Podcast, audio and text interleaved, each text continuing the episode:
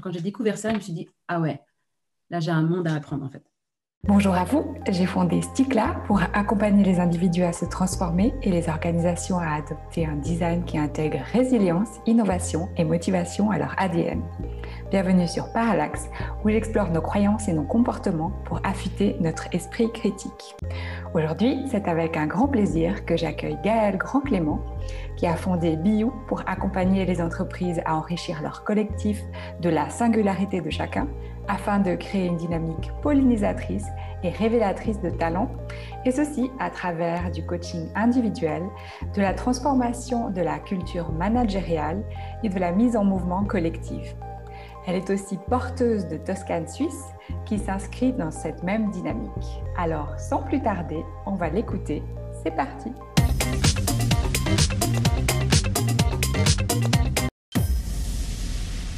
Bonjour Gaëlle, merci d'être là ce matin euh, avec moi. Salut Corinna, je suis ravie d'être avec toi. Merci de, m'accueillir. J'aimerais commencer par un check-in. C'est une pratique que j'aime bien. Donc j'ai choisi une, question et ce que je te propose de faire, c'est que je la pose et puis ensuite que je réponde et, euh, et puis tu répondras à ton tour. Quel est l'objet euh, hors ordinateur ou téléphone portable que tu possèdes et dont tu ne pourrais pas te passer et pourquoi? Pour moi, je pense que ce serait un, carnet. J'aime bien noter ce que j'entends euh, d'intéressant de la part d'autres personnes. Je suis quelqu'un qui aime bien apprendre et j'aime bien aussi euh, me, souvenir de ce que les autres ont dit. Et puis en même temps, j'ai un tas d'idées et de projets. Et ça aussi, j'aime bien les noter et, euh, pour qu'ils arrêtent de tourner dans ma tête. Et puis ces projets, j'aime bien aussi mettre un peu des étapes et faire des listes. Donc je pense que ce, serait un carnet. Ouais, le, carnet me rejoint bien aussi, même si finalement j'en ai un euh, qui est souvent avec moi, mais que je n'utilise pas tant que ça en fait. Moi, je crois que l'objet euh, que, j'ai toujours près de moi, en fait, c'est euh, mon tapis de yoga. en entendant la question, je, je dis ouais, c'est mon tapis de yoga. Je sais, c'est le lieu où je, je vais chaque matin, qui me permet de me recentrer, de m'aligner, de m'écouter. Et, et, et, je sais que depuis toutes ces années, j'ai maintenant le réflexe quand je sens qu'il y a quelque chose qui est plus difficile ou plus quelque chose qui vacille, ou j'ai quelque chose, que j'ai quelque chose à écouter à l'intérieur, ben, je me remets sur mon tapis en fait. Donc c'est un peu mon, un lieu euh, transportable, c'est mon, mon, espace de retour à moi euh, que je peux transporter partout. Donc j'en ai plusieurs en fonction de comment je voyage. Si je dois voyager léger, j'ai un tapis de yoga léger. Des fois c'est juste une serviette. Je crois que c'est ça l'objet. Euh, après, mon ordinateur et mon téléphone portable, que, je mets toujours dans ma valise. Ben, merci, super. Merci pour, euh, pour ce partage. Ben, on va commencer. Euh. Alors, est-ce que tu pourrais résumer ton parcours et euh, en quoi est-ce qu'il t'a amené à faire ce que tu fais aujourd'hui? Ouais, dans mon parcours aujourd'hui, je crois que je dirais peut-être, j'ai deux grandes, deux grandes périodes, si je devais dire un peu au niveau comme ça. Une période où ce que je faisais était guidé par l'extérieur, et puis une période où, qui est plus guidée par euh, ce que je sens, ce à quoi je me sens appelée de l'intérieur.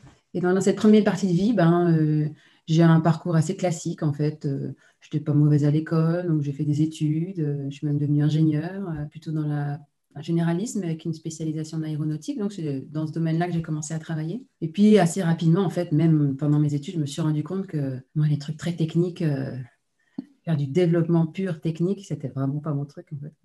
Euh, et, donc, ça m'a amené, mine de rien, ce, bagage d'ingénieur à, travailler euh, dans l'industrie automobile et aéronautique en particulier. Et puis, euh, j'avais quand même cette envie de voyager, découvrir d'autres cultures, etc. Donc, j'ai aussi beaucoup travaillé à l'étranger, en Italie, en Allemagne. Je suis restée très européenne, hein, en Allemagne, en Suisse allemande, qui a fait quelques sauts de puce aux États-Unis et puis en Suède. Voilà, et du coup, euh, rapidement, euh, de projets de développement, je suis allée sur des projets d'organisation, de, gestion du changement, qui m'amenaient à travailler avec, euh, de manière transversale avec toutes les fonctions de l'entreprise. Et donc, ça m'a permis d'avoir une vision très large de l'entreprise et dans différentes cultures. Et, de m'apercevoir que de mon métier d'ingénieur, bah, par la règle de trois, bon, je me souviens encore aujourd'hui, bah, je n'utilisais pas grand-chose pour euh, fédérer des équipes, pour euh, amener un projet même technique euh, à le mener à bien. Et ce que j'aimais, c'était mettre les gens en lien, faire parler les gens ensemble, traduire le langage de l'un dans le langage de l'autre. La dimension internationale et multiculturelle me plaisait beaucoup. Mm. Euh, et, intuitivement, ce que je faisais marchait. Quoi. Voilà. Ce, que, ce qui me venait de, de, faire avec les équipes, etc. J'avais aussi une facilité à comprendre le sujet, hein, euh, de par mon expérience technique. Mais je me suis assez vite rendu compte que ben, on aurait besoin de plus de choses encore pour, euh, pour que le changement s'opère euh, avec moins de douleur, moins de souffrance, euh, encore plus de cohésion. Et là, tu étais encore ingénieur ou tu étais déjà dans la transformation? Non, je n'accompagnais pas les transfos, mais si tu veux, c'était des gros projets quand même de transformation, plus sur les processus, si tu veux, de travail. Mhm, des projets de réduction de coûts, on appelait ça design to cost à l'époque, euh, et, ou l'implémentation d'un système informatique comme SAP que j'ai fait sur, le marché allemand et autrichien et suisse. Puis j'avais envie d'aller plus loin avec les équipes. Puis euh, moi, dans mon rôle à moi, je, je, me sentais vachement limitée en fait dans ce que je pouvais amener. Et donc en 2011, j'ai décidé de, quitter euh, le statut de salarié. Je ne savais pas à l'époque ce que, ce que j'allais faire, comment j'allais le faire. Euh, je savais que je voulais travailler sur les aspects relations humaines dans l'entreprise. Hmm. Ça, il a fallu que j'aille me former parce que l'intuition ne suffit pas pour accompagner en tant qu'externe.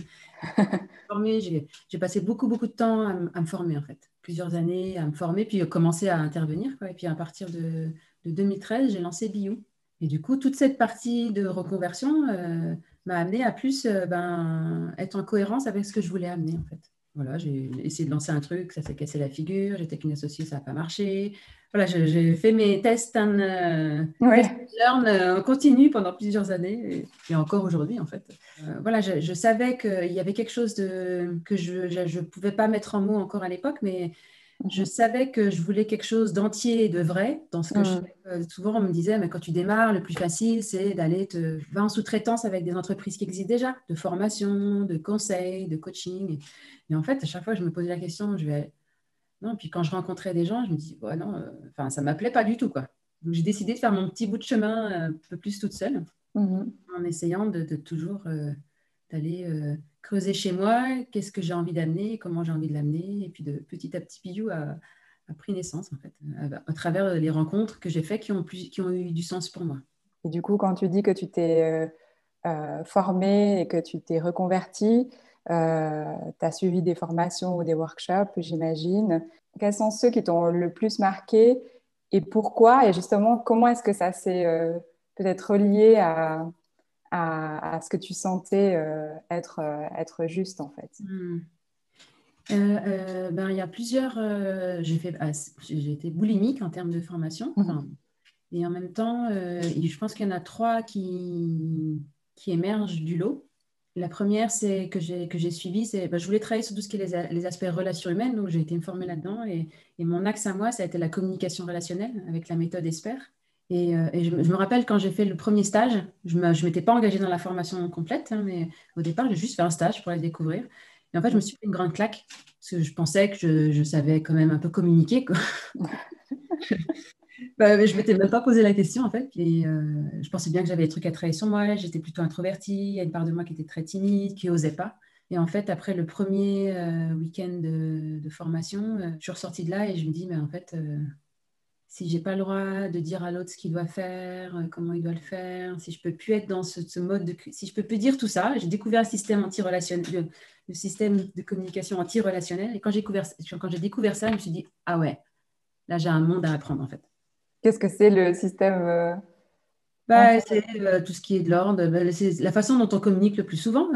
D'accord. à travers des injonctions, des postures où il y en a un qui domine l'autre des menaces, du chantage, euh, des pourquoi, des généralisations, des on, des tu. Des... Mhm. Euh, je ne vais pas détailler ça là maintenant. Non, non, non, non. mais je me suis rendu compte qu'une une grande partie de ma communication était là-dedans.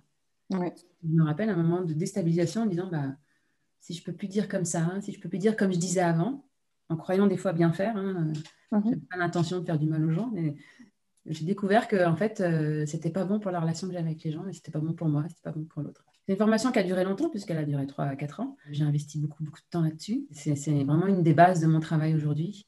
Mhm. Au management relationnel, quand j'accompagne, c'est vraiment un axe très fort de mon travail. Mhm. Et puis après, en parallèle de cette formation, c'est pour ça que je dis que je suis boulimique parce que quand je regarde le, euh, cette période-là, en même temps, j'ai fait 4 euh, ans, 5 ans de formation en yoga parce que c'est un axe que je voulais euh, vraiment explorer. Je pratiquais depuis plusieurs années et euh, c'était vraiment euh, l'idée de, ben, de faire ce que je fais à l'extérieur, mais en étant profondément connecté à moi. Et j'ai une conviction depuis toujours que ça, il doit y avoir la, la, dimension du corps quelque part. Mm-hmm. Parce que notre vie émotionnelle, elle se vit dans notre corps. Donc, si, si, on n'a pas l'écoute de celui-ci, ma conviction, c'est qu'on rate des belles choses, en fait. Et depuis tout petit, moi, les émotions, c'est un truc euh, euh, que je connais bien parce que ça m'envahissait. je, voilà, j'ai un truc, euh, je ne pouvais pas ne pas les écouter, quoi. Enfin, ne pas les, les entendre. Je, des fois, je, voilà, je bloquais. c'était un truc, là, qu'est-ce qui se passe? C'était le tsunami à l'intérieur. Mais donc, j'ai appris à, aussi beaucoup avec le yoga à appréhender cette partie-là de moi plus euh, bienveillante et puis plus dans l'accueil. Hmm. Un chemin qui continue encore. Enfin, pour moi, c'est jamais fini. Hmm. et puis la dernière euh, formation, qui, je sentais bien que quand j'arrivais avec ces outils-là dans le monde de l'entreprise, il me manquait une pièce de pulse. Hmm. Il manquait quelque chose qui soit plus systémique et d'aborder la complexité de l'entreprise euh, de manière beaucoup plus efficace. Et mon chemin a croisé celui de Toscane, en fait. J'ai intégré le parcours Toscane en 2015 ou 2016, je ne sais plus bien. Et c'est comme si c'était, euh, c'est un peu, euh, du coup, vivre la rencontre à l'autre dans le monde de l'entreprise différemment. Mm-hmm. Qui, qui, du coup, était très en cohérence avec ce que j'avais fait, avec la communication relationnelle, avec le yoga, sans que l'aspect euh, corps, respiration soit, soit, chez Toscane. Donc, je l'utilise quand même, mais, mais une approche beaucoup plus systémique. Et puis de pouvoir vivre la rencontre à l'autre avec euh, plus d'intensité, d'authenticité, et tout ça appliqué au monde de l'entreprise. Donc, mhm. c'est une approche très puissante pour l'entreprise. Je, moi, j'ai travaillé dans des process, des procédures pendant 12 ans en industrie, et, et je, je, je, sais qu'il y a une part d'efficacité qu'on perd quand on n'est que là-dedans. Ouais. Il m'a beaucoup plu et beaucoup parlé chez Toscane, c'est ce travail en émergence qu'on propose dans l'accompagnement. Mhm que souvent, euh, dans le métier de coach, c'est ça d'ailleurs, quand on va accompagner quelqu'un, la personne, elle a le plus souvent tout ce qu'il faut à l'intérieur mhm. pour avancer. Il suffit juste de créer les conditions pour que ça émerge.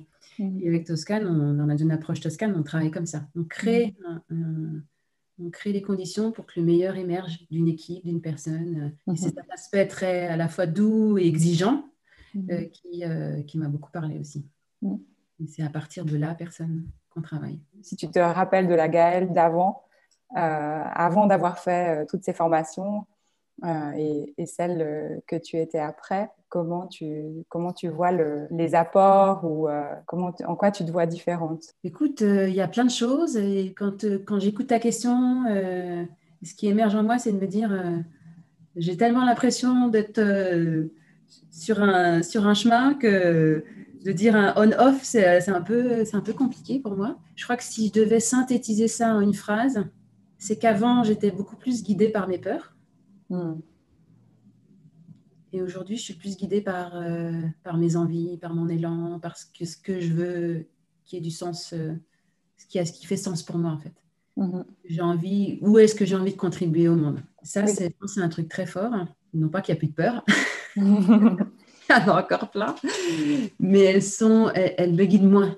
Et quand il y a une peur que je sens là, euh, j'essaie de dire, OK, qu'est-ce qu'il y a derrière et qu'est-ce, que, qu'est-ce qui fait sens pour toi, Gaëlle, aujourd'hui? Mm. euh, et, parfois, ça peut m'arriver, je décide de, ben voilà, aujourd'hui, c'est la peur qui prend le dessus et puis et, je vais l'écouter. quoi. Mm. Parfois, l'audace et, le, et l'envie euh, prennent le dessus. Et c'est de plus en plus souvent comme ça. et peut-être c'est ça qui est le plus marquant. Il y a plus de douceur chez moi. Mhm.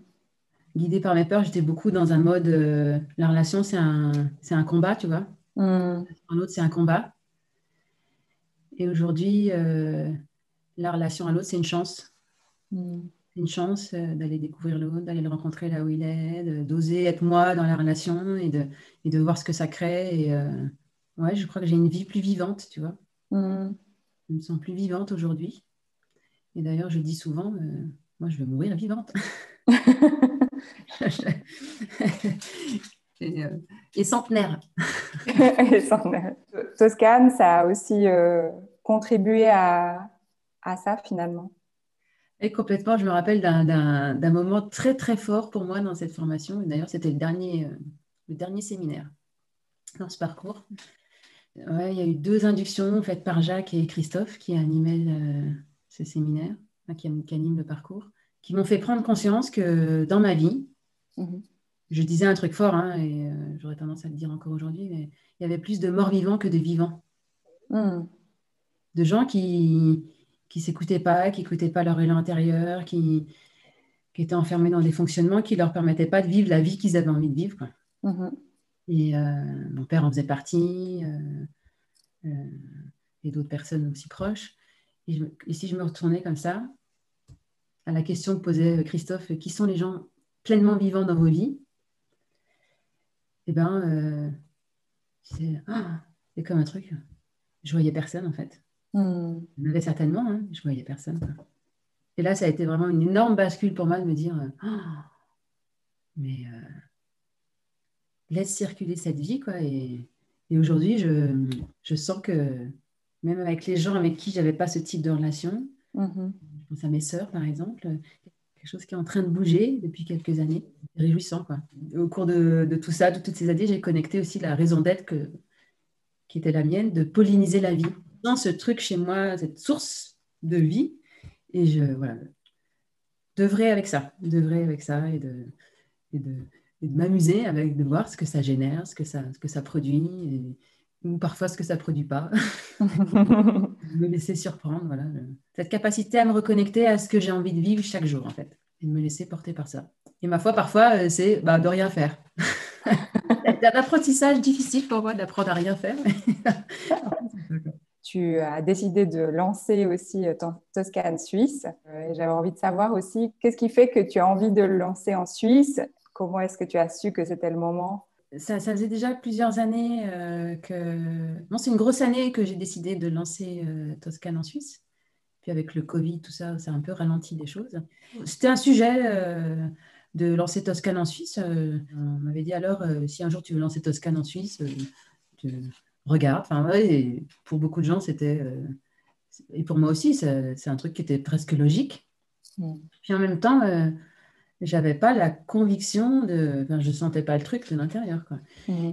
Et un jour, je me rappelle, j'étais à Lyon en animation d'école de leadership avec, euh, avec Emmanuel et une, toscanienne. On a eu une discussion le soir. Euh, je me rappelle, le lendemain matin, enfin, c'est un peu tombé comme une évidence. Quoi. Plus, plus seulement dans ma tête, mais de dire Ok, je le sens je sens que c'est juste d'aller vers ça. Quoi. Et c'est vrai, moi j'avais Bio qui tournait. Et en même temps, voilà, c'était une évidence d'amener Toscane en Suisse, d'amener cette, cette, cette, richesse, cette particularité, cette singularité de Toscane aussi en Suisse. Pas seulement à travers le travail que je fais, mais de manière plus, euh, plus évidente euh, en organisant cette, cette, première euh, promotion du parcours Toscane Suisse. Et cette singularité, à quoi est-ce que tu l'aperçois? Je crois qu'il y a deux choses qui, moi, me semblent très puissantes dans l'approche toscane. La capacité à créer des espaces, des espaces transformants à la fois pour la personne et à la fois pour le collectif.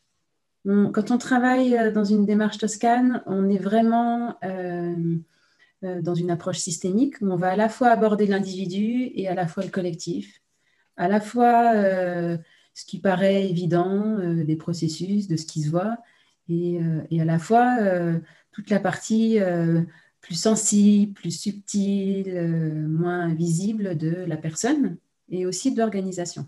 Et je crois que c'est vraiment cette, euh, capacité à, jouer et à accompagner euh, de manière systémique sur ces, sur ces différents axes. Mhm. Parce qu'ils ils se nourrissent mutuellement, en fait. Mhm. Dedans, il y a du développement personnel, mais il y a aussi de l'accompagnement d'équipe, il y a aussi de, de l'accompagnement du système, de l'organisation. C'est un travail très, très holistique euh, sur, euh, sur l'organisation. Je crois que la deuxième chose qui caractérise vraiment une approche toscane, c'est la profondeur à laquelle on travaille. Euh, du parti pris de la profondeur tout de suite. il y a une part de mon travail que je dédie beaucoup à regarder ce qui se fait, de veille sur ce qui émerge dans, cette, ce sujet de l'accompagnement des transformations des organisations, qui je crois aujourd'hui est clé, hein, mmh. encore plus aujourd'hui, mais déjà depuis quelques années. Et, euh, je ne connais pas d'autres approches en fait qui, euh, qui proposent d'aller autant en profondeur dans le monde de l'organisation, mm-hmm. qui, accompagne un niveau d'authenticité et de profondeur les transformations collectives. Et c'est de là que tire aussi toute la puissance de ces démarches. Hein. Donc, il y a beaucoup de gens qui travaillent sur ces sujets-là de transformation collective. Et ce que j'observe quand même, c'est que, dès qu'on travaille avec cette profondeur, on crée des choses qu'il est impossible de créer autrement. Hmm. Entre les gens, et tellement souvent, les gens disent ah, mais ça fait tellement longtemps qu'on se connaît, et en fait, on ne se connaissait pas. À chaque démarrage euh, de travailler avec une équipe, c'est ce qui se passe en fait. On se rend compte vraiment parce qu'on va travailler avec la partie sensible des gens et la partie sensible de l'organisation. Hmm. Ce que chacun a à l'intérieur à offrir de meilleur au monde?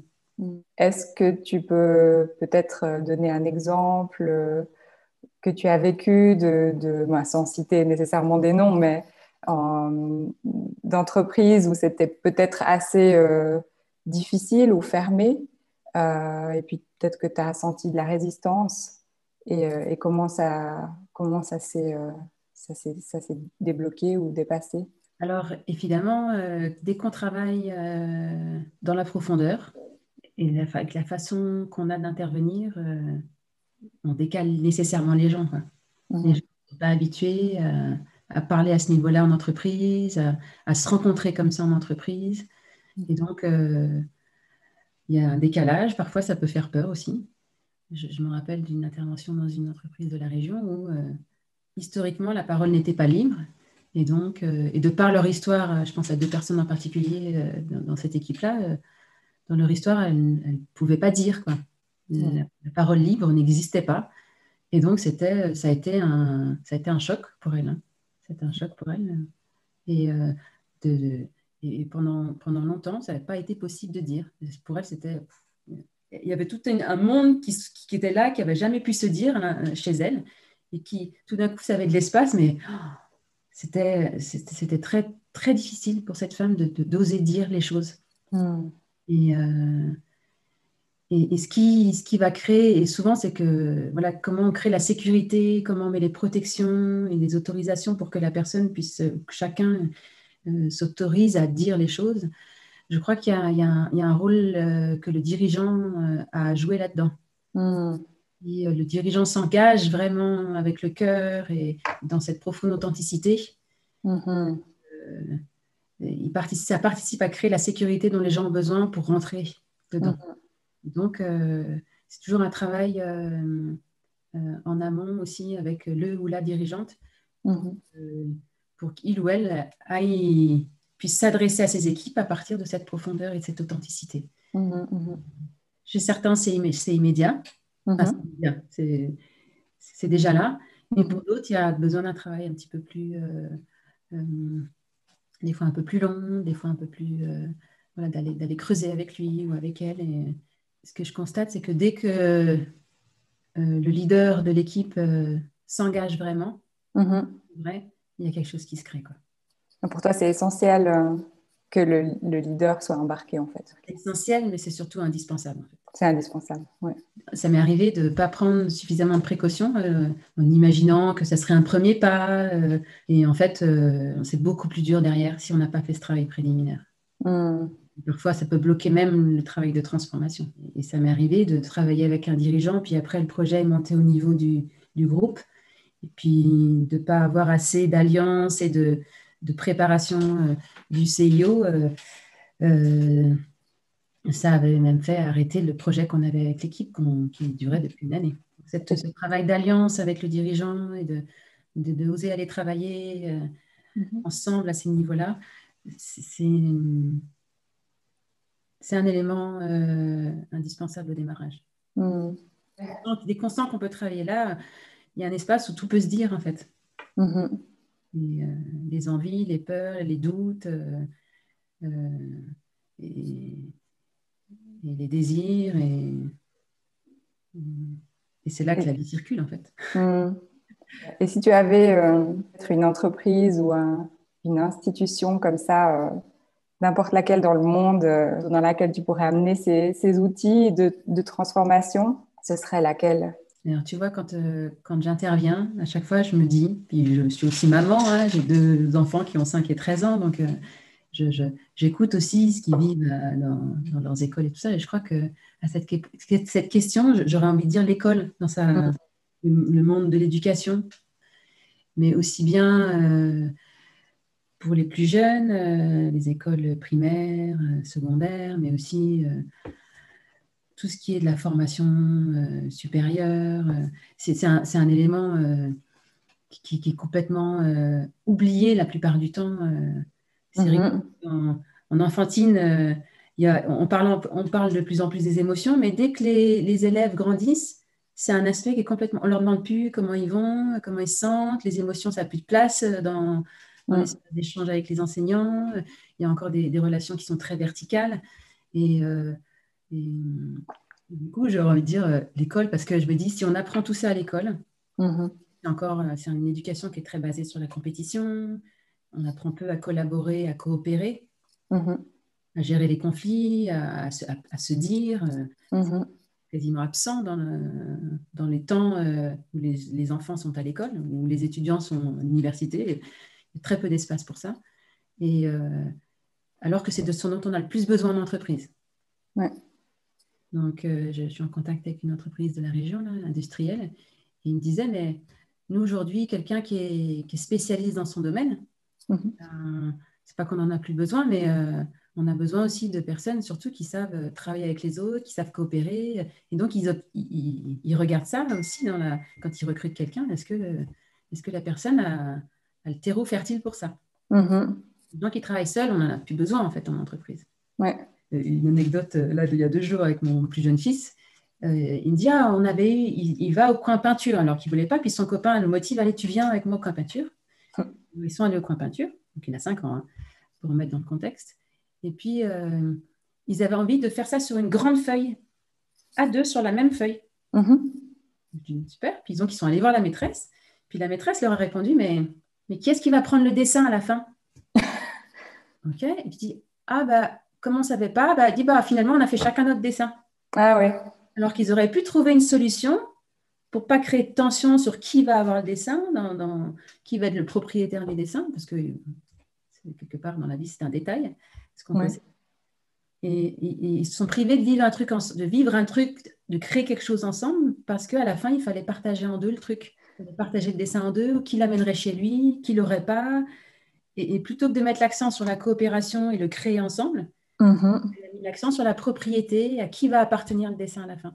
C'est dommage de s'être privé d'une opportunité de vivre quelque chose ensemble, enfin de permettre aux enfants de vivre ça. Et je crois qu'il y, a, y, a, tout un monde à, à faire évoluer. Puis aujourd'hui, on voit bien, hein, euh, la mhm. formation va se faire de plus en plus à distance. Qu'est-ce qu'on va faire des temps en commun? Est-ce qu'on va de vivre des temps qui nous nourrissent collectivement et qui nous apprennent à le vivre et le travailler ensemble Ou en faire à des moments euh, dont on se passerait parce que finalement, on s'embête. Quoi. Et voilà, donc je me dis, euh, dans, l'idée de polliniser la vie, commençons avec dès, le début. Quoi, mhm. bah, hormis tout ce que tu, tu fais déjà, si tu avais un, un projet que tu aimerais réaliser euh, qui te tient à cœur? Des projets, moi j'en ai plein, ça ne me manque pas. Oui. Si travailler, j'ai une machine à idées. Quoi.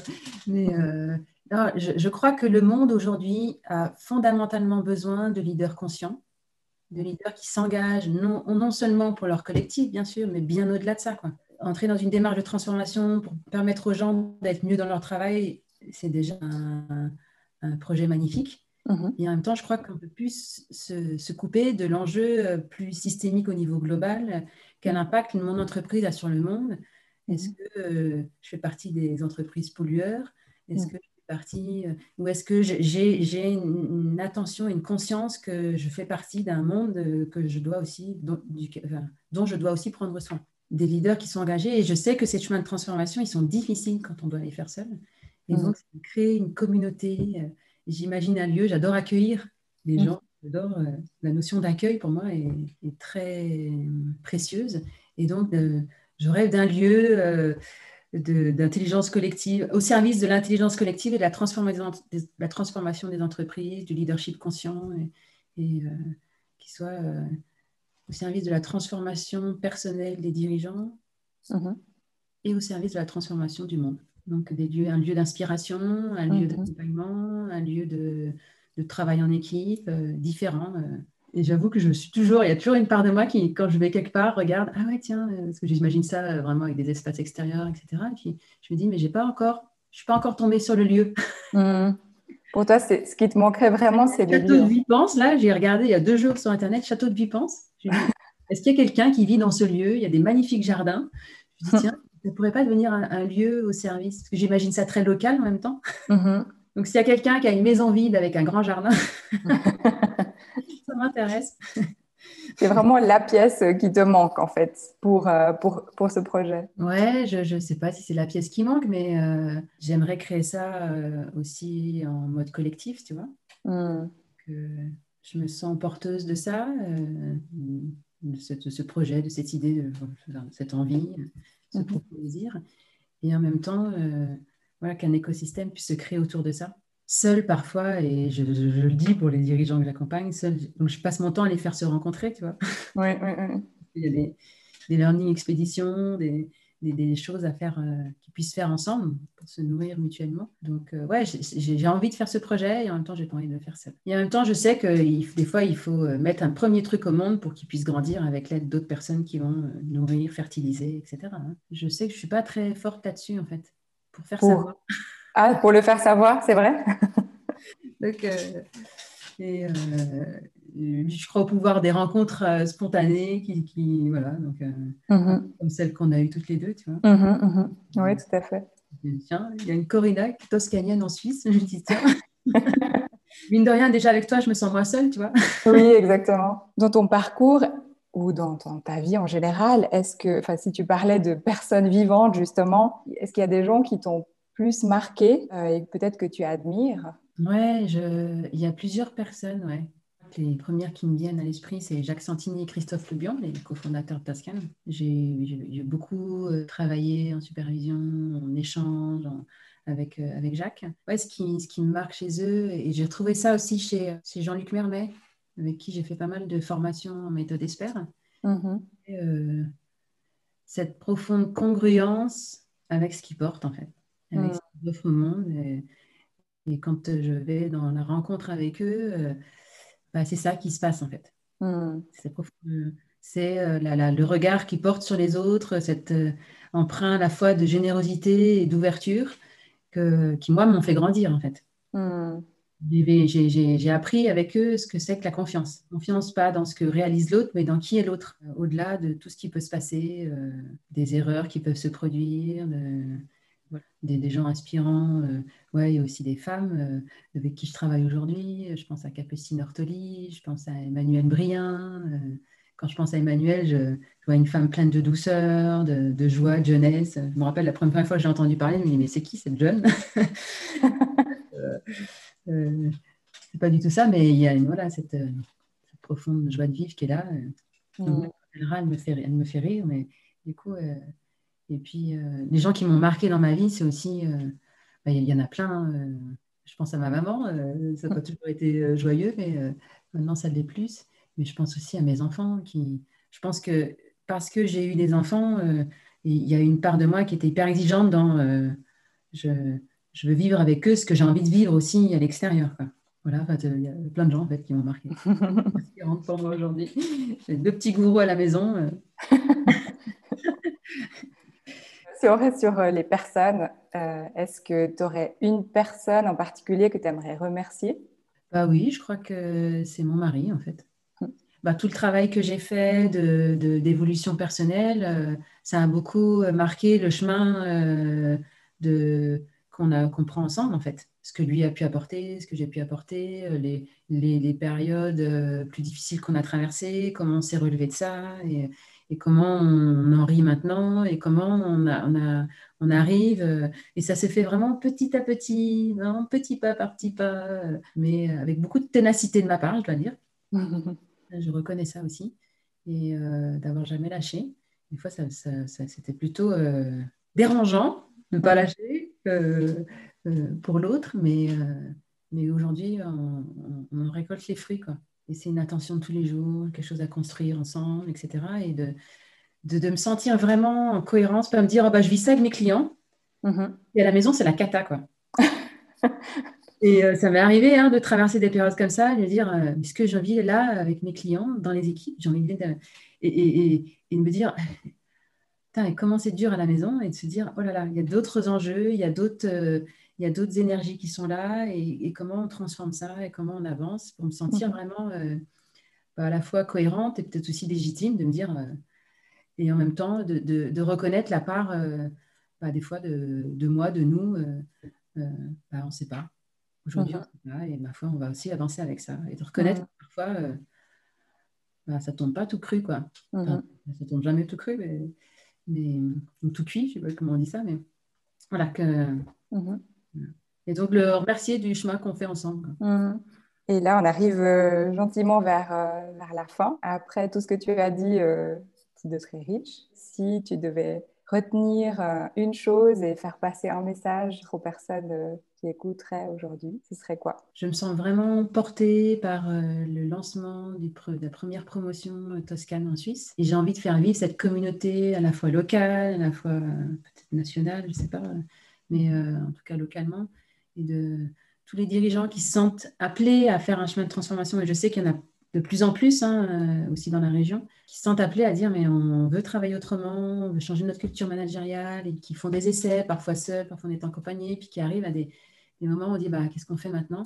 Et, cet espace Toscane en Suisse, c'est un espace à leur service et, et de, et que de créer des, synergies, de, cette communauté de leaders engagés, plus il y en aura, plus on arrivera au point de bascule qui feront que on va embarquer les autres en fait. Ouais, de ceux que ça, ceux que ça, que ça rejoint, mm-hmm. de dire mais dans une approche en profondeur, d'aller transformer l'organisation sans que ce soit un projet, euh, un truc qu'on annonce et puis mais de, de pouvoir vivre, vivre ça dans, dans l'émergence, de se rencontrer en fait un beau message. J'espère aussi que, sera, que, que, des personnes te contacteront suite à ça. Merci beaucoup pour, euh, pour ce temps. Merci. Euh, ensemble et pour euh, tout ce que tu as dit. Merci. À bientôt alors. À bientôt. Merci d'avoir écouté jusqu'au bout. Dans la description, vous trouverez tous les liens utiles pour visiter le site de Gaëlle et également prendre contact avec elle. Et je vous mettrai aussi les liens pour me contacter. À bientôt sur Parallax. Et n'oubliez pas, de grands changements impliquent de faire des petits pas.